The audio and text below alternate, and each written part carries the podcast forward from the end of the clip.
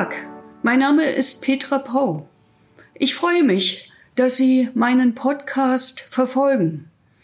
Ich habe in den vergangenen Monaten Woche für Woche Ihnen eine Episode aus meinem 2015 im Eulenspiegel Verlag erschienenen Buch Gottlose Type vorgelesen.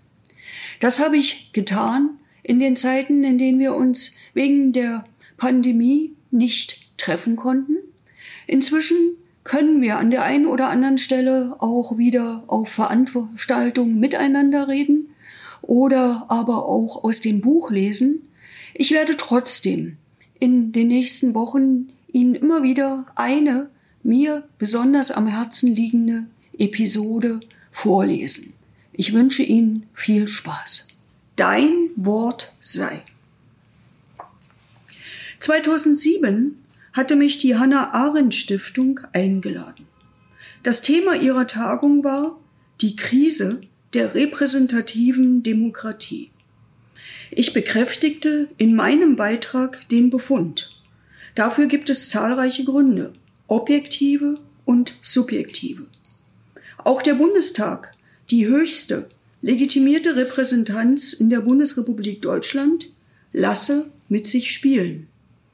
Bundeskanzler Gerhard Schröder, SPD, hatte zu rot-grünen Zeiten 1998 bis 2005 gleich zweimal ein solches Trauerspiel aufführen lassen. Mit Erfolg für sich, zu Lasten der Demokratie. 2001 ging es um die Zustimmung zu einem umstrittenen Kriegseinsatz der Bundeswehr. Soweit, so ohnehin schlecht. Obendrein verknüpfte er die Militärabstimmung mit einem Vertrauensvotum in eigener Sache. Und so wurde es schizophren.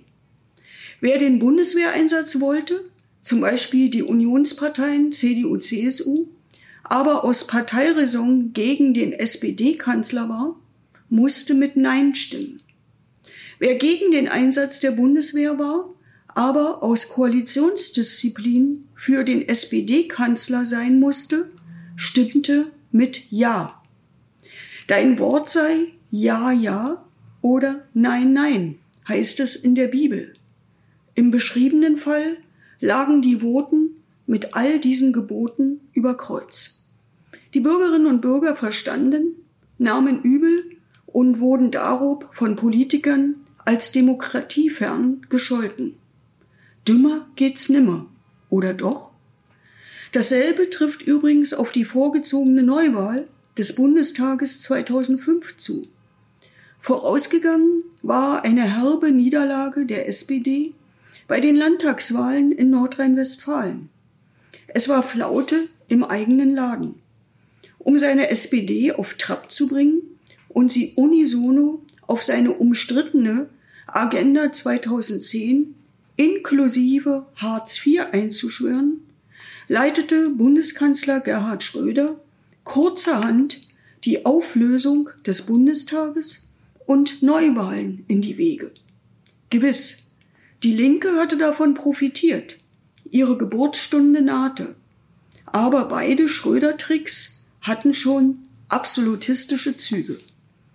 Mit einem besonderen Schmankerl zu diesem Theater überraschten 2001 übrigens Bündnis 90 die Grünen.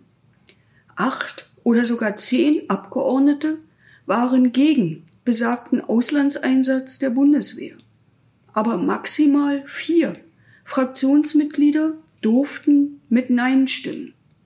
Sollten die rot-grüne Koalition und Gerhard Schröder als Kanzler nicht gefährdet werden. Eine Quadratur des Kreises? Nicht bei den Grünen. Sie ließen ihre Abweichler losen.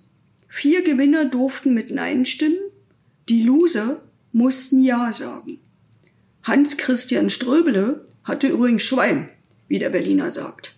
Er durfte, dank des Loses, Friedensfreund bleiben.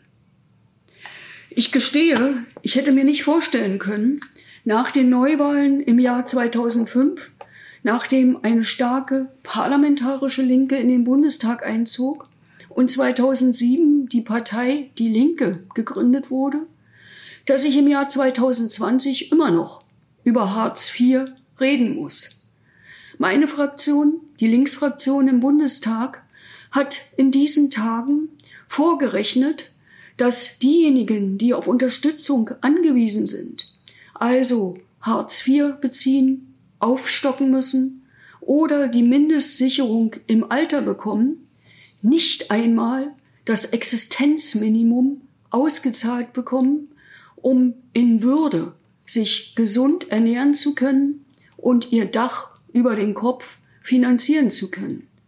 Wir haben bis zu dem Punkt, wo wir Hartz IV überwinden und eine sanktionsfreie, ordentliche, armutsfeste Mindestsicherung einführen, einen Vorschlag gemacht, wie man wenigstens die Würde dieser Menschen bezahlen kann.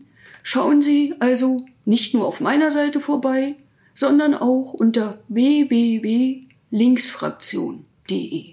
Ich hoffe, es hat Ihnen gefallen. Wenn ja, empfehlen Sie mich doch weiter an Ihre Freundinnen und Freunde. Sie können gern jede Folge kommentieren, mich abonnieren oder auch auf iTunes bewerten. Auf Wiedersehen, bis zum nächsten Mal mit der gottlosen Type.